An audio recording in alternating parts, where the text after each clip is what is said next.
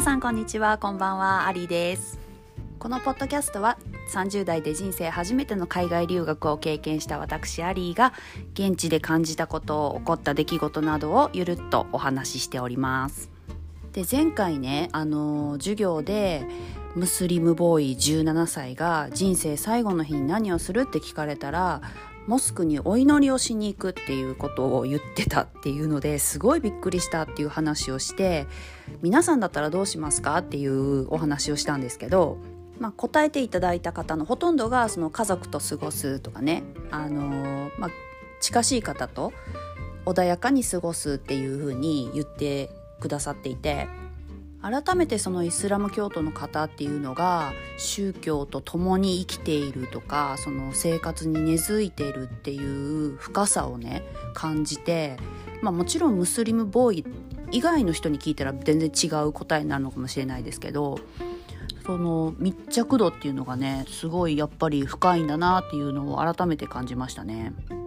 私はその授業の時に美味しい日本食を食べて家族と友達と一緒に楽しく過ごすっていう風に答えたんですけど今となればこのコロナでね全然海外に行けない状況でもう悶々としてるわけですからもう人生最後の日は絶対どっか海外の国にピンって飛びますね。うん、でその国でめちゃめちゃ美味しいものを爆食いするっていうねその太るとか体に悪いとか全く気にしなくていいわけじゃないですか。明日死ぬから。だからもう最後はね食欲ですね、うん、これそのムスリムボーイに言ったらふんって鼻で笑われそうですけどね。結局食欲かよみたいな。はい。そんな食欲もりもりの私が今日お話しするのはですね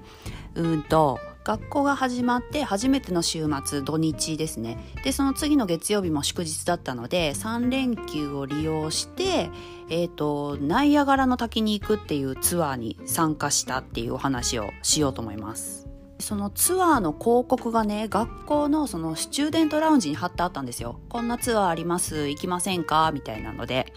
でそれを見たフッカルのスペコが「アリ一緒にこれ行こうよ」って言って誘ってくれたのがきっかけだったんですよ。でカナダに来たからには絶対ナイアガラの滝は行きたいと思ってたうちの一つだったのであもう早速行けると思って嬉しいと思って行く行くって言って申し込んだんですよね。そのツアーが要はまあ学校が仲介をしてるんですよね。その学校で、えーと、参加者とかをこう集計してそのツアー会社に取り継いでくれるっていうような仕組みだったので学校で申し込みをしてそこで、えーと、お金を支払ってでその時ね270ドルか275ドルだったと思うんですけど確か。その中にまあ食費とかもちろん宿泊代とかも全部入ってる2泊3日分だったのでまあ安いですよね。でお金を支払ったらあの1日目の朝はここに集合してください。で泊まるホテルはここです。とか行くところはここで。とかこう工程表みたいなのをねくれたんですけどもうねまあ簡素なんですよね。よく言えばシンプル。あの悪く言えばめちゃくちゃ不親切でまず集合場所ね。あの地図とか何か目印とか一切なく住所だけが書いてあるんですよ。はい、朝7時に何々市何々町何々何番地の何に集合してくださいみたいな。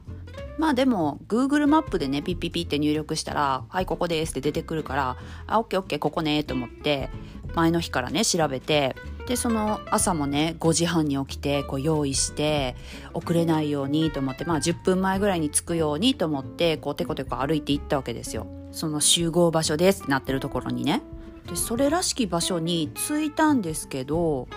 まあ、私の想像ではねそのリュックを背負った人とか、まあ、これからそのツアー参加する人だろうなって思わしき人がいるのかなとか思ってたからまあ大体それでわかるかなとか思ってたんですけど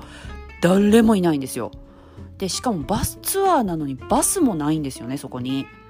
でえちょっと待ってやばいここじゃないの？とか思ってねこう焦り出すわけですよ。でもう一回 Google マップを開いて調べ直してもいやここで合ってるなとか思ってね。で辺りぐるぐる見回してもそれらしき人もいないしバスもいないしえーと思ってね。これ置いてかれたらやばいとか思ってあの少し先のその1個信号を渡ったとこぐらいにビルのドアマンのおじさんがいたんですよ。でそのおじさんにちょっと聞いてみようと思って。バーってそのおじさんのとこに行ってねその紙を見せてこの住所のところに行きたいんだけどこれってここで合ってるよねみたいなことを言ったらいやこれはこっちだよみたいな全然違うとか言われていやさすがにおじさんそれは絶対違うわ。1週間前に来たうちでもわかるわとか思いながらね。でも「Thank you」とか言いながらこう離れていやでも待てよ。これは地元民の言うことを信じた方がいいのかもとか思ってそっちの方に行ってみるんですけどやっぱり誰もいいひんし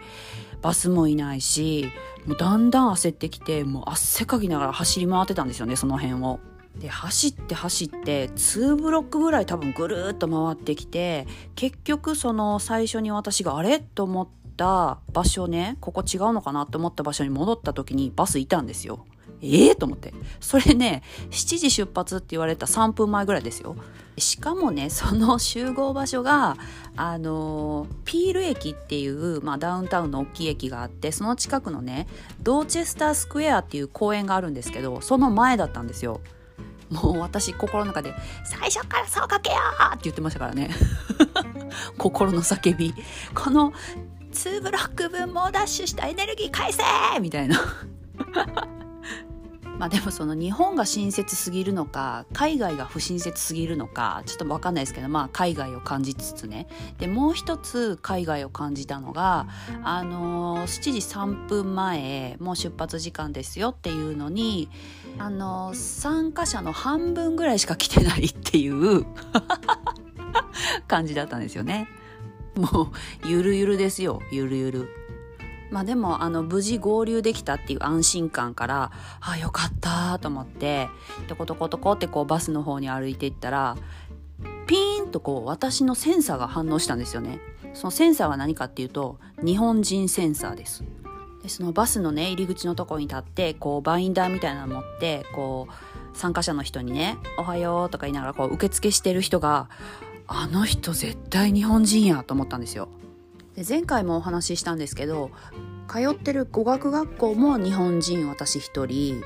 でえーとまあついて1週間だったので行動範囲も狭いからそんなに人と会ってるわけじゃないけど日本人周りにゼロだったんですよその時。日本人が少ないからっていうのでモントリオールを選んだっていうのが理由の一つでもあったんですけどやっぱり1週間ねたかだか1週間ですけど日本語を話せずに何か言いたいことを言う前に、えー、っと、えー、っとって考えてから言わないといけないっていう状況がやっぱりすっごいストレスなんですよね。もちろんその英語ペラペラじゃないので全然。そのワンフィルターというか、いるわけじゃないですか。えー、っとっていう考えて言ったところで言いたいことの半分も言えてるか言えてないかみたいな状況だったのですっごいやっぱりストレスだったんですよね私にとっては。でも選んできといてストレスってなんやねん甘いわって感じですけど今から考えたらねうん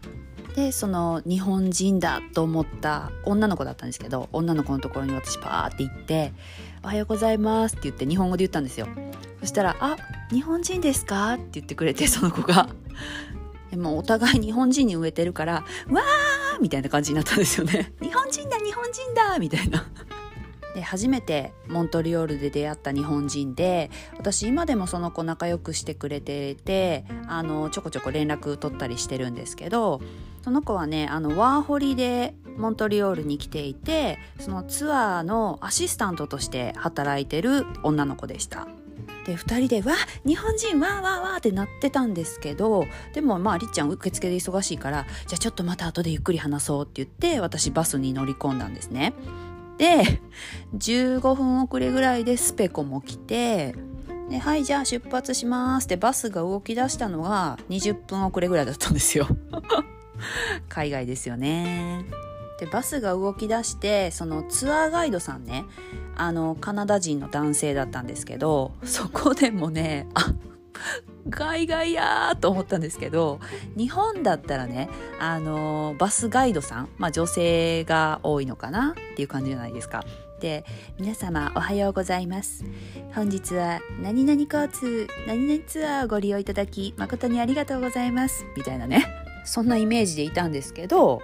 ところがどっこいですよ。もう朝からマジでテンション高くて声も大きいしプラスマイク使ってるからもうね音割れまくってるんですよ。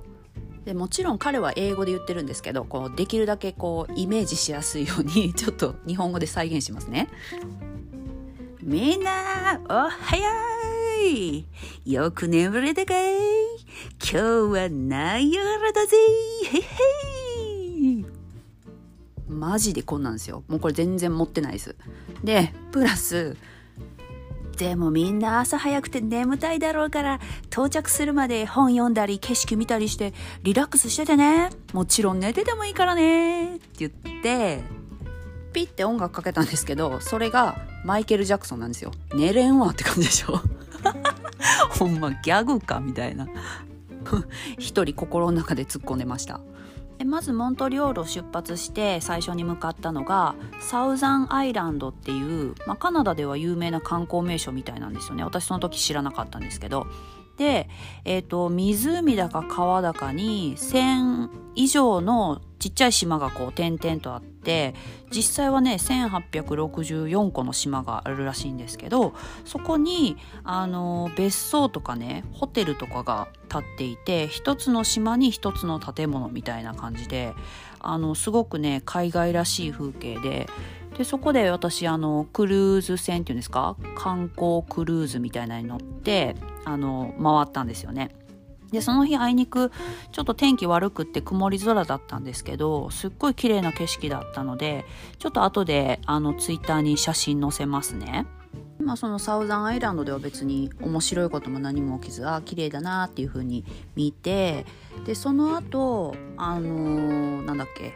高速のパーキングみたいなとこでお昼を食べてその後にトロントに向かいましたトロントは、まあ、カナダ第一の都市なのでこう近づいてくるにつれだんだんやっぱ都会っぽくなっていくんですけどやっぱり全然モントリオールと景色が違うというか近代的でちょっとこうアメリカっぽいというかそんな感じがしてあ全然違うと思ってねあでもやっぱ個人的にはモントリオールの景色の方が好きだなとか思いながらあのバスから景色を見てたんですけどでもその街その街でなんか個性があってね楽しいですよね。でトロントでバスを降りてでその後ねあの CN タワーっていうなんかなんていうんですかスカイツリーみたいな有名なタワーがあってそこにあのオプショナルツアーで登る人って言ってみんな行く行くって言ってあのみんな行ったんですけど私行かなかったんですよ。25ドルもしたから。まあいいやと思って行かなくって私とスペコはあのその CN タワーの近くにあるなんかねこう湖のほとりにウッドデッキみたいなとこがあってそこにカフェとかいろいろこう芝生があったりとかして家族でねこうコーヒー飲みながらゆったりしてたりとか子供が足こぎボートでこう湖をプラプラプラって遊んでたりとかしてすごいなんかこう穏やかないいところがあったんでそこで私とスペコはゆったりと過ごしました。なんかそこはこうジョギングしてる人がいたりとかカフェのテラス席でねのんびりコーヒー飲んだりしてるカップルがいたりとかすごいいい雰囲気のとこだなと思いましたね。すごくこの近所にあったら絶対そこにいつも行ってるなみたいなとこでした。はい。で次トロントからいよいよナイアガラフォールズの方に向かうんですけどちょっとここからもう次にしようかな。長くなったからね。でもそのナイアガラについてうわやっちまったっていうことが発生するのでちょっとその辺り次回お話ししようと思います。はい、今回も聞いていただいてありがとうございました。でツイッターにあのさっきも言ったんですけどサウザンアイランドの写真とかトロントの写真とかいろいろ載っけようと思いますのでぜひぜひ見てみてくださいで何かこうリアクションとかもね最近いただけるようになってすごい嬉しいんで何か感想とかもねいただければ幸いでございます。でツイッターのアカウントがアルファベット小文字で大人アンダーバー留学っていうアカウント名ですのでもしよければ覗いてみてください。ではでは皆さん今日も良い一日をお過ごしください。